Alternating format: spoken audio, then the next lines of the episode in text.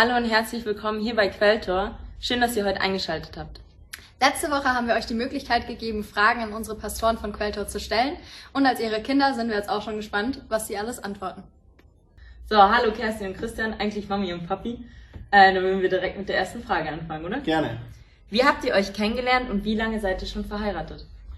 Wir haben uns kennengelernt. Das ist eine tolle Geschichte. Und zwar war das 1991. Ich bin aufgewachsen in Heimstetten und bin damals in eine Freikirche gegangen und die Kerstin kam als Au pair und eben auch nach Heimstetten, was cool war und war auch gläubig und ist in dieselbe Freikirche dann gegangen. Da haben wir uns in der Jugendgruppe kennengelernt und auch äh, lieben gelernt. Ich habe mir immer gewünscht, eine Frau, die super singen kann und die schöne Haare hat. Und äh, Kerstin hat es voll getroffen. Und dann haben wir uns 1994 verlobt und 95 dann geheiratet, vor 25 Jahren. Dieses Jahr sind wir eine Hochzeit. Und es ist sehr cool. Sehr gut. Ähm, wann und aus welchem Anlass habt ihr euch dann aber eigentlich bekehrt? Weil ihr sagt, ihr wart in derselben Jugendgruppe. Das war die zweite Frage. Ja. Also als ich 16 war, ähm, immer mein ganzes Leben, so wie viele Leute, die ich kenne, sagen, ja, ich glaube an Gott. Ne? Und ich habe mir gedacht, das reicht. Und mit 16 war ich in Urlaub in Österreich und hatte echt eine krasse Traum. Und diese Traum war über den Teufel und wie der Teufel mich mitnehmen wollte, tatsächlich in der Hölle. Und es war so real, ich bin aufgewacht, total mit Angst und Panik und war froh und habe gesagt, boah, der Traum ist vorbei. Und was ganz merkwürdig war, ähm, ist, dass ich wieder eingeschlafen bin und genau wo das Traum geendet hat, ging es gleich weiter. Und es war richtig so wie in einem Horrorfilm, aber dann kam Gott rein in den Traum. Und ich habe so mit mir gehadert, gehe ich mit Gott, gehe ich nicht mit Gott, verliere ich meine Freunde und so. Und dann ein paar Monate später, meine Mama hat mich eingeladen zu einer Konferenz, wo ein junger Mann mit 19 gepredigt hat. Und er hat so lebendig und real gepredigt, als Gott, Gott und ihn so waren und richtig gute Freunde. Und ich habe mir gedacht, boah, das möchte ich auch, das brauche ich auch. Und während dieser ganze Konferenz, der Lobpreis zum Beispiel, gab so äh, man sagt auf Englisch so Dry Ice, so Nebel ähm, da um den Lobpreisteam. Und aus diesem Nebel war ein Vatersgesicht, der so voller Liebe war. Und ich drehte mich rum zu meiner Mama und sagte, boah, wie haben die das hingekriegt mit dieser ganzen Nebel und diesem Gesicht vom Vater? Und meine Mama schaut mich an und sagt, da ist kein Nebel. Und da habe ich da schon gemerkt, okay, etwas ist im Gange, das ich nicht mal erklären kann. Gott wirklich zieht an mein Herz. Und ich bin eine, die ersten davor gerannt hat und sagt, ja, ich brauche Jesus und ich will diese Beziehung haben, weil ich weiß, äh, es ist mehr als nur Glauben. Ich bin auch christlich aufgewachsen und in der katholischen Kirche, habe da auch sieben Jahre ministriert. Und als ich so 15, 16 Jahre alt war, ging es meiner Mama nicht gut. Sie war krank. Und ähm, meine Oma, die in der Nähe von Stuttgart in Weiblingen gewohnt hat, die war öfters mal auf so Besinnungstagen mit gläubigen Missionsschwestern in der Schwäbischen Alb. Und die haben ihr erzählt, du da in München, in Feldkirchen, ist der Nachbarort von Heimstetten, wo ich aufgewachsen bin. Da gibt es eine Kirchengemeinde, die beten für Kranke und die werden geheilt. Und dann bin ich da zusammen mit meiner Mutter hin und haben dort lebendigen Glauben kennengelernt. Die haben für Kranke geheilt, die haben erzählt, was Jesus am Kreuz eigentlich wirklich für uns getan hat, was das für uns bedeutet, auch Buße zu tun und sein Leben Jesus zu geben. Und es hat mich so angesprochen, weil vorher hatte ich auch ähnlich wie Kerstin so ein bisschen gehadert. Für mich war Gott ganz weit entfernt irgendwie so. Ich hatte immer gedacht, das ist so ein Gott des Ausgleichs einen Tag geschieht dir was Gutes, dann muss am nächsten Tag was Schlechtes geschehen, mhm. damit du auch demütig bleibst und so. Und da ist mir halt ganz bewusst geworden, nee, Gott ist ein liebender Vater, er möchte dich segnen, er möchte eine Beziehung mit dir. Und ich weiß es noch genau, es war der 21. März 1989, mit 16 Jahren, habe ich da an einem Abendgottesdienst ganz bewusst mein Leben Jesus gegeben und habe dann äh, mit einem Ehepaar zusammen gebetet und die haben auch für die Geistestaufe für mich gebetet und wurde dann im Heiligen Geist getauft. Und es war ein echt cooles Erlebnis. Stark. Hammer. Echt cool. Eine andere Frage, die auch reingekommen ist, wie haltet ihr eigentlich eure Ehe und Liebe am Leben? Ich finde das eine super Frage, weil mhm. es hat so viele Facetten, aber eine davon finde ich Ehrlichkeit. Und Christian und ich haben gleich von Anfang gesagt, okay, jetzt gehören wir zusammen, jetzt sind wir diese Ehepaar. Und du darfst und wir beide dürfen und haben das Recht, einander wirklich ein bisschen, wie man sagt in Englisch, in your face, äh, Sachen zu sagen, die vielleicht knifflig sind, unangenehm sind. Oh, vielleicht werde es ein paar Dinge rauskommen, die man nicht hören will, aber dass man diese Freiheit hat. Und es ist so erstaunlich, dass wo wir diese Fragen gegenüber gestellt haben, kam so eine Ehrlichkeit und Offenheit, aber auch manchmal eine Verletzbarkeit. Aber wir hatten die Möglichkeit, dann wirklich mit Gott das zu verarbeiten oder durchzugehen und auch eine Vertrauen wirklich aufzubauen. Und das fand ich echt der Hammer und wo ich das sehr, sehr schätze in unserer Ehe. Ja, das ist ganz wichtig war auch keine Geheimnisse voreinander zu haben, gell? weil sonst hast du keine Vertrauensbasis. Was ganz wichtig auch ist, ist Dankbarkeit, ja. Wertschätzung zu genau. zeigen. Und ähm, auch in den kleinen Dingen, gerade so im Alltag und auch Komplimente zu geben, ist, glaube ich, ein ganz wichtiger Punkt. Ich finde auch, äh, wenn du zum Beispiel Cappuccino bringst oder ähm, der Hammer ist, Christian ähm, bringt Blumen, egal ob es mein Geburtstag ist oder nicht, und er macht das nicht regelmäßig. Aber ich finde das manchmal so interessant. Ich denke, boah, es wäre so schön, jetzt Blumen heute zu bekommen. Und mehrmals ist das passiert. Christian kommt und sagt, ich habe mir gedacht, heute bringe ich dir Blumen. Und ich habe mir gedacht, wow, wir kennen uns eigentlich so gut, dass äh, wir Gedanken weg voneinander. Das fand ich echt einfach wunderschön immer wieder. Ja.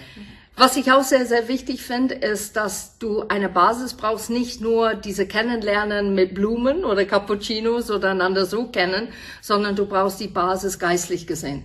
Und das ist richtig ein Fundament, wo, wenn ihr anfängt miteinander zu beten, und ich kenne Leute, die kommen zu mir und sagen, ja, ich bin nicht so gut mit Worten oder ich kann das nicht so gut beten oder ich weiß nicht, wie ich das formuliere, mein Partner ist besser als ich äh, mit diesem, in dem Bereich.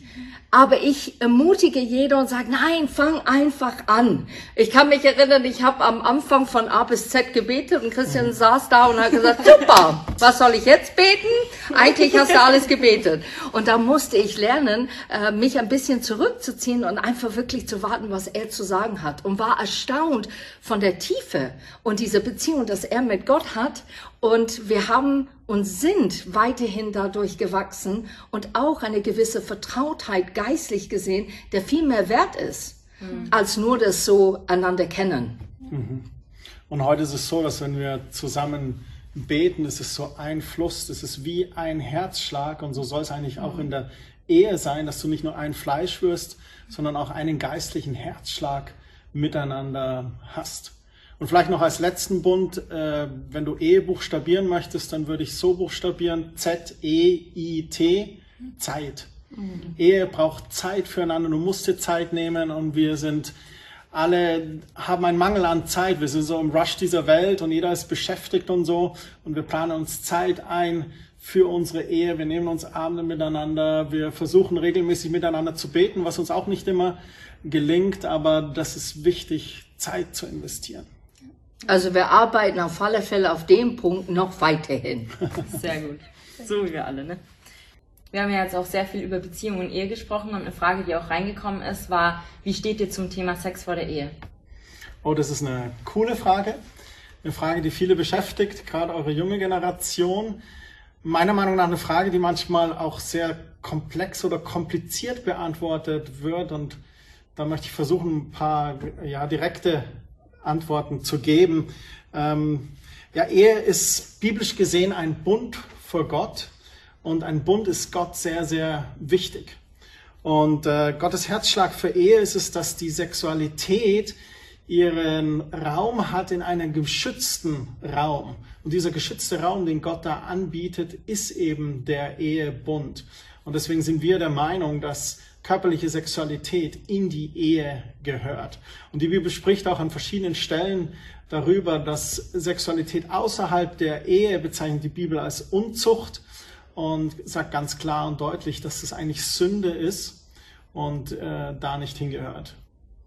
Ich habe gemerkt für mich, dass äh, lauf die Jahre äh, wir in Leib Christi haben Sex und Sexualität einfach so eine hohe Stellenwert gegeben. Aber es ist genau wichtig, darüber zu reden, wie stehlen und jemand umzubringen. Und wie Christian sagt, das ist eine ganz gute und große Frage für junge Menschen, aber ich finde auch heutzutage für alle Generationen. Es sind Leute, die sind geschieden und die fragen sich, okay, ich hatte schon Sex, ähm, nächste Beziehung kann ich einfach gleich reingehen, ist nicht so wichtig mehr.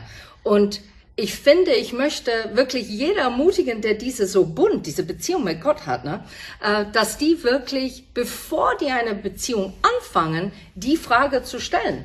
Gott, wie siehst du Sexualität? Was, warum ist es dir so wichtig, dass du sagst, warte, und in diese Bund sieht man und erkennt man sehr viel, was mit Sexualität auch zu tun hat. Zum Beispiel dieser Schutz, dieser Raum des Schutzes, äh, diese Heiligkeit und Reinheit und ähm, dieses einfach Vertrauen, das man in einer Beziehung hat.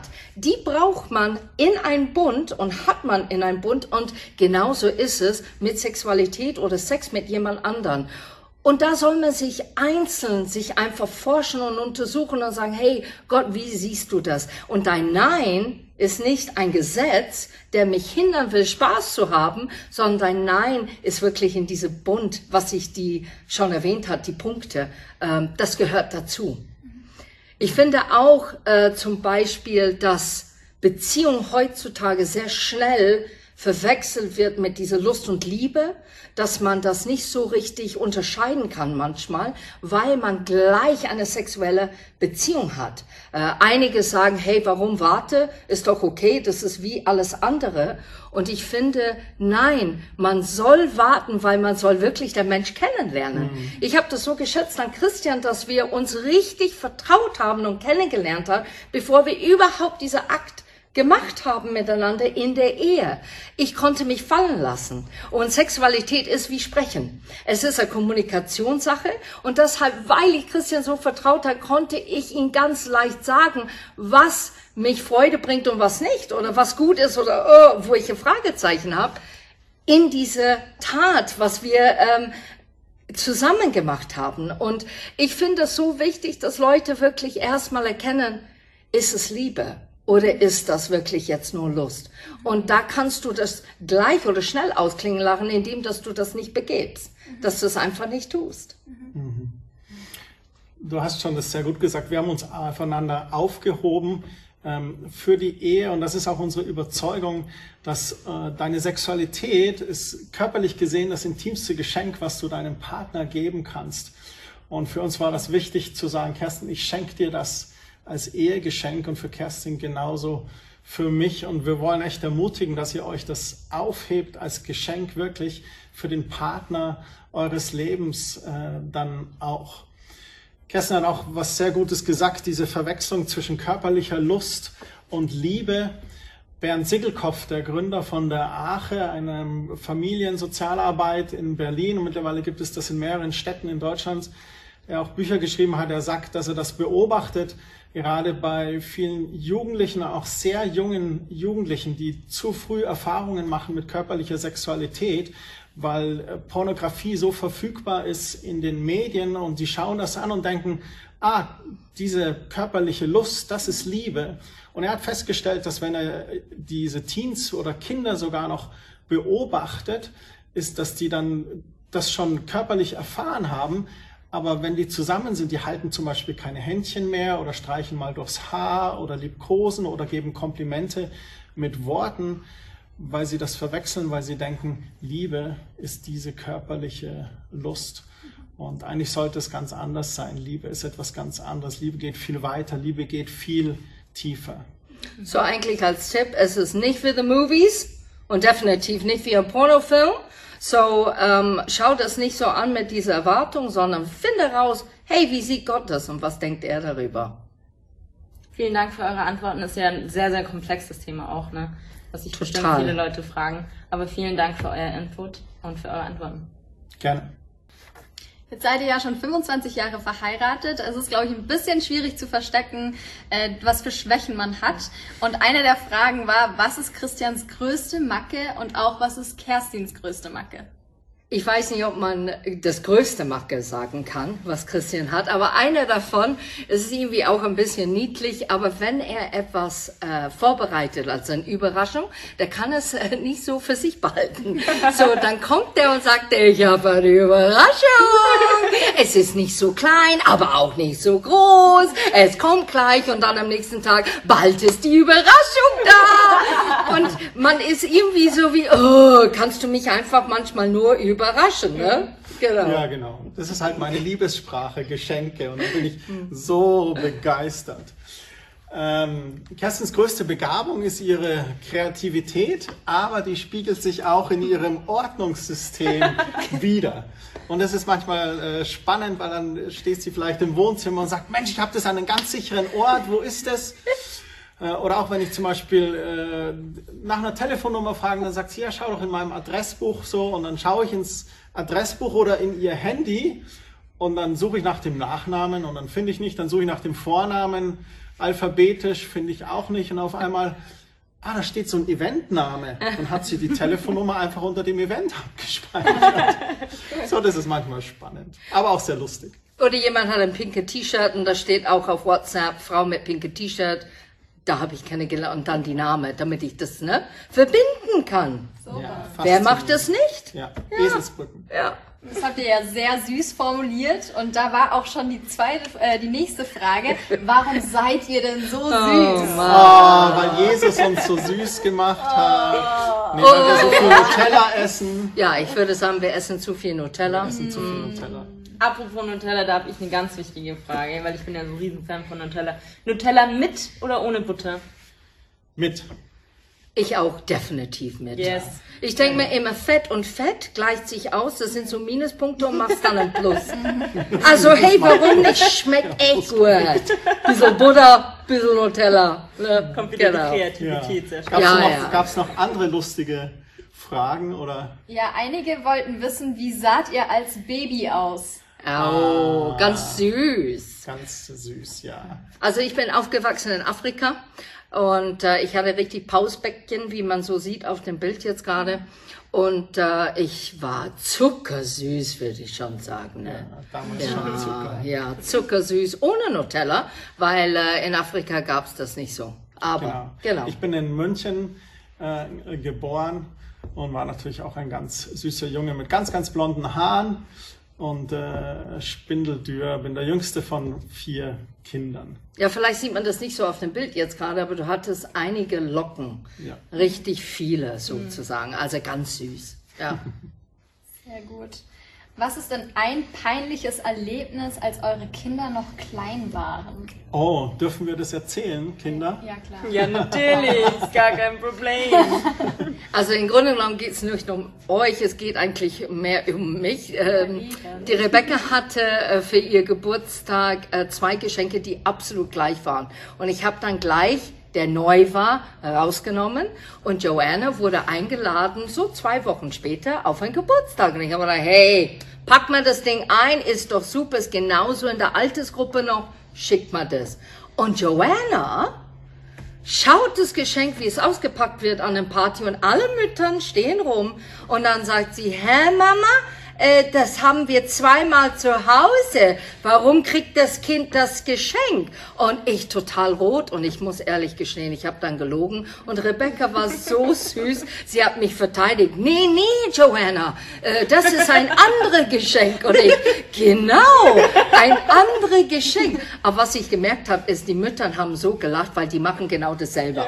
Und dann war ich froh. Ich habe mir gedacht, no, okay, gut. Ja, recycelte Geschenke. Hm. Aber schon Güte. peinlich, Das ja. war ja Neuware. Ja, Ja, war, stimmt. ja, genau.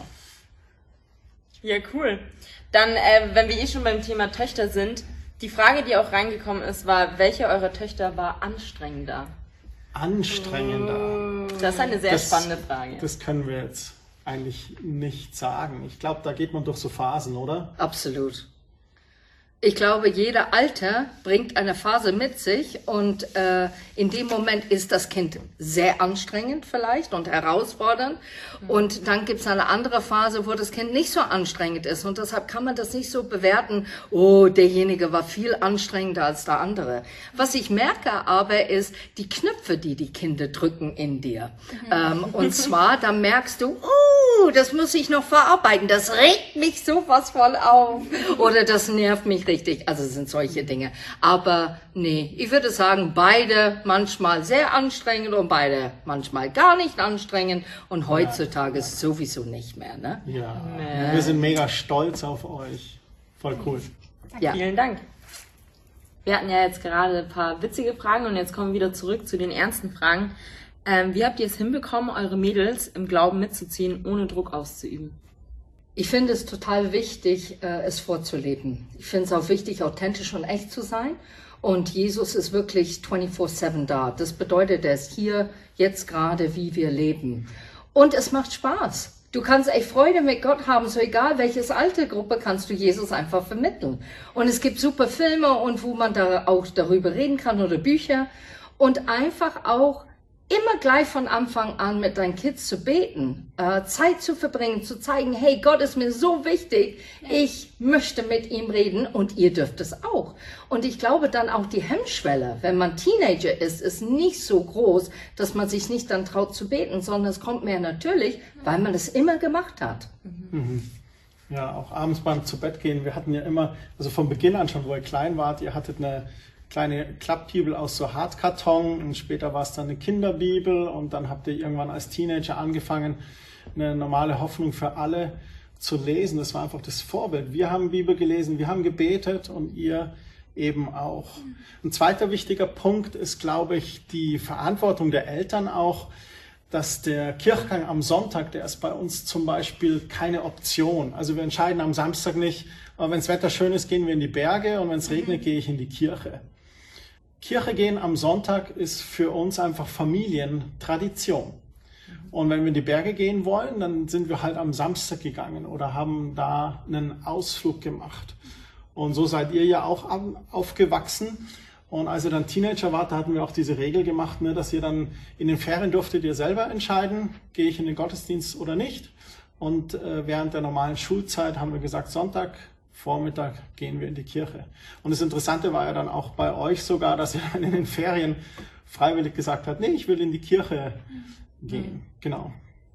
Und es verknüpft sich. Gemeinde ist äh, Familie. Ja. Und deshalb, wenn du in die Gemeinde kommst, dann willst ja. du deine Freunde sehen, du wirst die Leute dann wieder treffen. Und das äh, schwappt alles so super zusammen. Ja. Man lernt voneinander, man erlebt Gott, man hört was Gutes aus das Wort Gottes und da geht Hand in Hand alles zusammen. Ja, genau. Und vielleicht ein letzter Punkt ist natürlich ähm, Gebet. Wir haben für euch gebetet ja. und wir empfehlen es auch allen Eltern, für die Kids einfach zu beten, dass sie nahe bei Jesus bleiben, dass der Geist Gottes sie zu sich zieht, dass sie einen Hunger und Leidenschaft für Gottes Wort bekommen und auch einen Hunger, einfach Gott kennenzulernen, ganz persönlich ihren eigenen Glauben zu entwickeln. Ja, steht in das Wort Gottes, ne? Der Gerechten eine Gebet, eine Gerechten vermag viel. Und ich denke, boah, super, ich kann an das lehnen, weil ich gerecht geworden bin durch Jesus. Dann, wenn ich bete für meine Kids, dann vermag das unheimlich viel und Gott kann es nutzen. So sei einfach ermutigt und mach's. Ja. Sehr, Sehr gut. gut. Können wir nur bestätigen. Ja, das ist cool. Ähm, genau. Dann die andere Frage war, wie lange dauerte eure längste Glaubenskrise und wie kamt ihr da wieder raus? Unsere längste Glaubenskrise? Also ich persönlich hatte keine richtig Glaubenskrise. Äh, vielleicht kannst du das für dich einfach ja, beantworten. Genau.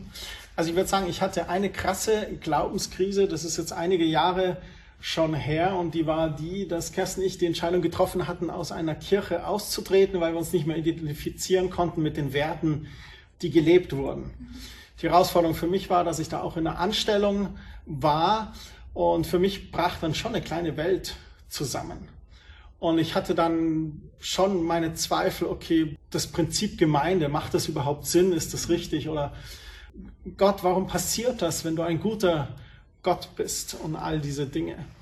Und äh, bin dann aber durch eine sehr geniale Zeit gegangen. Ich habe drei Monate intensiven Karrierecoaching gemacht mit einem christlichen Karrierecoach, die ich sehr gerne auch weiterempfehlen kann. So, wer möchte, ich kann da den Kontakt weitergeben. Und äh, auch begleitet von einer Seelsorge. Und ich habe mir da ganz bewusst Fragen gestellt. Ich habe mir ganz bewusst die Frage gestellt, ist Gott real oder nicht? Mhm. Ist das Prinzip Gemeinde richtig oder nicht? Und auch die Frage gestellt, bin ich wirklich berufen oder nicht? Und ich glaube, es war wichtig, mir diese Fragen zu stellen, weil ich musste ein Ja oder ein Nein finden. Und zu allen drei Fragen habe ich ein absolutes Ja gefunden. Und es war dann so cool, mein Ja zu Gott, mein Ja zur Gemeinde, mein Ja zur Berufung. Und dann ging es los und wir konnten Quelltor dann auch gründen. Mhm. Und ähm, ja, wenn ich da einen Rat geben kann, wenn du in einer Glaubenskrise bist, ich glaube, das Wichtigste ist, sich für jemand anderen zu öffnen. Bei mir war es der christliche Karrierecoach oder die Seelsorge und ganz viel verdanke ich auch der lieben Kerstin. Ähm, Kerstin hat was ganz Krasses gesagt in der Situation. Und das Krasse war, weil Kerstin war überzeugt, wir sind berufen. Und sie hat dann zu mir gesagt, selbst wenn wir, Christian, wenn du dein Ja zur Berufung nicht findest, dann machen wir einfach was anderes. Aber ich möchte, dass du glücklich bist. Und das hat mich wiederum frei gemacht, dieses Ja zur Berufung zu finden. Und es mhm. war einfach cool. Apropos Krise, momentan haben wir auch die Corona-Krise, von der keiner mehr was hören kann. Aber wie geht euch denn da persönlich mit dieser Krise und was macht ihr heute anders als vor der Krise? Also das Jahr 2020 war für mich persönlich, ich möchte fitter werden. Schwuppdiwupp kommt Covid und da könnte man ewig spazieren gehen und alles Mögliche machen, weil man mehr Zeit hatte. Ja. Und wir haben einfach für uns festgestellt, wo wir in dieser Lockdown waren, was für uns sehr, sehr wichtig war, äh, so ein paar so Regeln aufzubauen, die uns einfach so ein bisschen Ziel geben äh, in dem Alltag. Eine davon war wirklich war spazieren gehen miteinander ja. als Familie und das haben wir tatsächlich geschafft. Fand ich echt cool. Und da kamen super Gespräche auf, einfach durch das Spazieren. Zweite ist, dass wir es ermöglichen, es muss nicht ewig lang sein, aber dass wir wirklich beten. Und wir haben nicht nur für uns gebetet, wir haben wirklich für Leute gebetet. Wir haben für Deutschland gebetet, wir haben auch für die Welt gebetet. Und das fand ich so wichtig und so gut, ähm, zusammenzukommen und jeder Herzschlag zu, zu hören. Und das dritte, äh, mehr so Spaßsache, wir haben entschlossen, am Freitag einer von unserer Familie, Mitglied, darf etwas aussuchen, äh, etwas zu tun. Äh, für Joanna war das immer sehr klar, Spiele zu spielen. oh, Rebecca war das mehr klar, so irgendwas fitnessmäßig zu machen. Und äh, Christian und ich, wir waren so ein bisschen unterschiedlich, was wir alles da gemacht ja, haben. Genau. Aber wir haben das durchgezogen. Ich ja. habe als, als Mann ein Pamela Reif Fitnessvideo gemacht und so voll sehr. Stolz, sehr und du auch, genau. Das war sehr, sehr gut. Ja, die Nebenfrage, was machen wir heute anders als vor der Krise? Ja. Äh, Krise ist ja auch immer Chance. Und bei Krise bist du immer konfrontiert, umzudenken, neu zu denken, über den ja. Tellerrand hinauszuschauen, neu positionieren und neu fokussieren. Und ich glaube, das ist uns gelungen in dem Sinn, dass wir noch enger bei Jesus sind als vorher, noch fokussierter in der Berufung und den Dingen, die wir tun und noch konzentrierter einfach zu schauen, wie können wir Gott einfach dienen und auch ja als Familie enger zusammengewachsen zu sein. Und das können wir, glaube ich, sagen, dass wir vier so eng sind momentan wie nie zuvor. Und das ist genial. Sei es im sozialen Miteinander und viel gelacht, aber auch im geistlichen Miteinander durch das gemeinsame Gebet. Und auch noch, Organ Orga äh, jetzt sage ich es, organisatorisch auch organisatorisch äh, haben wir diese YouTube gestartet wieder neu. Das ist schon ein bisschen fremd, aber das war was Neues. Ähm, Leute nicht nur zu erreichen in Quelltor, sondern auch andere, die vielleicht Interesse haben, von uns zu hören. Hast du ja auch in der letzten Predigt schon viel zu Chancen in der Krise erzählt. Ich glaube, da kann man sich dann auch sonst nochmal die letzte Predigt einfach anschauen. Ja. Papa, du hast es ja vorhin schon ein bisschen angesprochen. Wie kamt ihr eigentlich generell auf die Idee, Quelltor zu gründen? Ja, ich hatte erzählt, ich habe mein Ja gefunden zu Gott, zu meiner Berufung und auch zur Ortsgemeinde. Und das war in unserem Herzen. Wir wollten Hirten sein, Gemeinde leiten und Gemeinde gründen. Oder wo war dann da der Weg? Und dann hat Gott echt einen genialen Kontakt geschaffen über Freunde zu Michael Winkler. Michael Winkler hat einen apostolischen Dienst in Deutschland und viele Gemeindegründungen begleitet. Und dann haben wir uns einen Abend getroffen und haben ihm das erzählt, was uns am Herzen liegt. und auch erzählt, dass wir Dinge verarbeitet haben, den Rucksack, den wir aus der Vergangenheit hatten, abgelegt und bereit waren für das, was Gott für die Zukunft für uns hatte. Und dann haben wir gefragt, was denkst du? Und dann hat er gesagt, ja, worauf wartet ihr eigentlich noch? Und das war dann echt cool, weil das war wie ein Startschuss für uns, Quelltor zu gründen. Es ist nicht nur das geistliche Aspekt, ich glaube auch, es äh, braucht Zeit. Wir brauchen Zeit im Gebet, aber auch Zeit zu sehen, was sagt Gott dazu. Und äh, was auch sehr wichtig ist, ist auch diese praktische Tipps, Brainstorming, Flipchart, äh, Möglichkeiten zu sehen, wird es überhaupt was, existiert die Name und so weiter. Und dann auch zu sehen, okay, wer ist an Bord, wer geht mit? Also wir haben das jetzt im Herz, das brennt in uns, wir haben die Leidenschaft, wer, wer sagt ja? Und wir haben Vertraute das gefragt und die haben gesagt, wir kommen mit, auf alle Fälle. Und dann haben wir zwei Infoabende gestaltet und haben gesagt, einfach in dieser Kleingruppe, wenn 30 Ja dazu sagen, dann fangen wir an. Und was so erfreulich war, ist, dass 40 Leute einfach gesagt haben, gleich vorab, wir machen mit, wir sind dabei. Und äh, so ist dann Quelltor entstanden, was echt genial ist. Cool, cool. Dann ist die nächste Frage, mich würde interessieren, wie euch klar wurde, Pastoren zu werden und letztlich sogar euren Beruf aufzugeben, beziehungsweise dann auch eine eigene Gemeinde zu gründen und ob ihr in den letzten Jahren öfters Zweifel hattet an dieser Entscheidung und wie ihr damit umgegangen seid. Sehr umfassende Frage. Das ist eine sehr große Frage. Sehr viele Punkte. Aber eine sehr, sehr äh, gute Frage. Vielleicht das erste, Pastoren zu werden und den Beruf aufzugeben. Mhm. Ähm, meine Geschichte ist so, dass ich eine Ausbildung als Friseur hatte und nach dieser Ausbildung habe ich eine Bibelschule besucht und äh, im zweiten Bibelschuljahr wurde ich rausgerissen zur Bundeswehr und bin zur Bundeswehr gekommen. In der Bibelschule war mir schon klar, okay, ich möchte Gott dienen. Und dann bei der Bundeswehr haben sie nach zwei Wochen gefragt, ob ich Hilfsausbilder werden möchte. Also haben dieses Potenzial als Leiter in mir gesehen. Und in dieser Zeit wurde mir dann wirklich klar, okay, ich bin berufen als Leiter als Hirte. Und äh, ich war aber eher so ein bisschen ein Nesthocker und ich habe das Ganze dann ehrenamtlich nur gemacht. Und bis ich dann so mit circa 30 Jahren nochmal so ein Awakening hatte, nochmal so aufgewacht bin und habe dann gesagt, nee, jetzt möchte ich Nägel mit Köpfen machen. Ich möchte meine Berufung hauptberuflich ausführen. Und habe dann den Job gekündigt und habe dann angefangen in einer Gemeinde in Teilzeit als äh, Jugendleiter und dann Jugendpastor und dann später Vollzeit tätig zu sein. Bei mir war das ein bisschen anders. Äh, ich liebte das Rampenlicht und ähm, ich hatte einfach diese Zeit in der Bibelschule gemerkt, okay, es ist nicht nur, ich möchte gesehen werden, sondern Gott möchte, dass ich gesehen werden in einer Berufung, der sichtbar ist. Mhm. Und ich habe erst mal gedacht, darf Evangelist oder sowas? Und äh, habe mich äh, ein bisschen gescheut vom Pastorenleben, weil ich habe mir gedacht, boah, bin zu laut, bin nicht die typische so Pastorenfrau, was ich in meinem Kopf hatte. Und ich fand es so cool, wie Gott das einfach übernatürlich gemacht hat durch einen Anruf, dass jemand gesagt hat, Gott hat dich so geschaffen, wie du bist und du bist berufen für das, was er zu dir sagt. Das war für mich eine großartige Bestätigung. Und auch äh, mit Christian, als er in der Bundeswehr war, in diese Zeit, hat Gott ganz deutlich mir gezeigt, er ist Pastor. Und ich habe mir gedacht, oh je, wenn er Pastor ist, dann äh, bin ich auch Pastorin oder wie schaut das aus? Und wo Gott mich einfach dann langsam geführt hat und hat gesagt, das bist du auch. Ich möchte dir zeigen, was du alles als Pastorin sein kannst.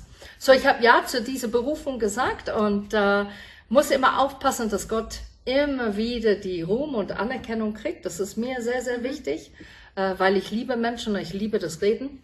So muss man immer ein bisschen aufpassen, aber da die Berufung war ganz klar. Ja. Mhm. Das glaube ich das Besondere an uns auch als Ehepaar. Wir sehen uns echt als Ehepaar berufen. Ja. Unsere Berufungen sind so ineinander verschmolzen. Und Gott hat es immer bestätigt, schon wo wir ehrenamtlich unterwegs waren, wenn wir gemeinsam gedient haben oder gemeinsam gesungen haben äh, und gespielt haben. Ähm, das war immer toll. Das waren immer so, so Gottes Momente. In der Frage war ja auch, gab es Zweifel ja. daran? Also Zweifel nicht wirklich. Ich glaube, es gibt eher mal so Frustmomente. Mhm. Zum Beispiel in der Gründung von Quelltor, so im zweiten Jahr, da hatte ich so einen Frustmoment, wo ich einfach dachte, Mensch, wir müssen doch eigentlich schon weiter sein oder es müsste doch eigentlich schon mehr geschehen sein oder wir müssen eigentlich schon größer sein. Und wo Gott mir auch gezeigt hat, vergleich dich nicht, Christian. Mhm. Ich, Gott, tue mein Ding mit Quelltor und genauso tue ich mein Ding mit anderen Gemeinden. Und unser Ding oder dein Ding, Christian und Kerstin, ist es einfach nur treu in den Dingen zu sein, die ich euch anvertraut habe. Und dann werde ich die Frucht schenken. Und das hat er dann getan. Und da sind wir sehr dankbar für. Eine andere Frage war, wie geht es euch mit dem Gefühl, vom Wohlwollen der Gemeinde abhängig zu sein oder besser gesagt natürlich von Gottes Versorgung? Ich glaube, das ist äh, der wichtige Punkt, Gottes Versorgen. Es ist Gottes Gemeinde. Er hat uns berufen und er sorgt dafür. Und wenn wir immer unser Augen auf Gott haben, dass er unser Versorger ist und nicht, was die Menschen sind, dann äh, sind wir auf der richtigen Bahn und auch die Menschen werden auch versorgt. Und, und das tröstet mich sehr oder uns beide. Unser Ziel ist immer, Gott ist wirklich unser Versorger. Ja, sehr gut. Eine weitere Frage war, unter welchen Gesichtspunkten wählt ihr eure Predigten aus? Das tun wir einerseits, indem wir einfach versuchen, auf den Geist Gottes zu hören. Das heißt, wir sind im Gebet, wir fragen Gott, Gott, was möchtest du der Gemeinde sagen? Wir lesen in der Bibel, Gott betont Stellen in der Bibel für uns, für die Gemeinde und sprechen uns da auch in der Gemeindeleitung ab, was wäre wichtig, was will Gott der Gemeinde momentan sagen. Mhm. Ich finde auch sehr praktisch, äh, wir haben alle Handys und du hast dann Notizen und dann, wenn etwas springt, äh, so ein Satz oder so, mitten in den Tagen, du denkst, boah, voll cool, da könnte man etwas drauf bauen und dann siehst du, wie das wirklich Hand in Hand mit Gottes Wort geht oder was sehr aktuell wäre für die Gemeinde, dann finde ich das wichtig. Aber auch Gemeindeleben hat seine Themen und das ist sehr wichtig, einmal im Jahr wirklich durch diese Themen zu gehen, weil wir kriegen neue Leute oder wir gehen ein bisschen tiefer. Und deshalb ist es wichtig, diese Thematiken immer anzusprechen und durchzugehen, damit es Klarheit ist. Immer etabliert, jeder weiß, das ist, was Gott sagt über diese Themen. Ja, genau. Ein wichtiger Punkt ist auch, was ist am Puls der Zeit? Jemand hat mal gesagt, du musst die Fragen beantworten, die die Menschen auch stellen. Ja. Und manche Prediger predigen über Themen, wo gar keine Fragen da sind. Und dann machen wir uns auch Gedanken, okay, welche Fragen beschäftigen die Leute? Und dann versuchen wir Antworten aus Gottes Wort zu geben. Und auch sehr praktisch für den Alltag. Ja. Das ist uns sehr wichtig. Ja. Dann die nächste Frage. Was war euer größter Wow-Effekt vom oder durch den Heiligen Geist? Ich war bei einer Pastorenskonferenz und ich war in einem Lobpreisteam und ich habe mich ein bisschen darauf vorbereitet und da kam ein Thema hoch. Ich musste jemand vergeben. Und das fiel mir sehr schwer und ich habe gedacht, puh, ein bisschen gehadert mit mir selber. Aber ich habe es letztendlich gemacht in einem Brief, weil der Person nicht da war. Und an diese Konferenz hat jemand gesagt, wer will mehr vom Heiligen Geist? Und ich habe gedacht, ich, ich will mehr. Alles, was in Angebot ist, was von Gott gegeben ist, das will ich anpacken und annehmen. Und als ich da stand und die, dieser Mann hat dann für die Leute gebetet, er musste überhaupt nicht nah zu mir kommen. Es war, als ob meine Finger in einer Steckdose war. Ich habe den Heiligen Geist innerlich und äußerlich, äußerlich so gespürt, dass es mich echt elektrisiert hat. Es war wirklich mit Gefühl. Und manchmal kommt der Heilige Geist ohne das Gefühl, aber das war ein Erlebnis, der war richtig Hammer. Mhm.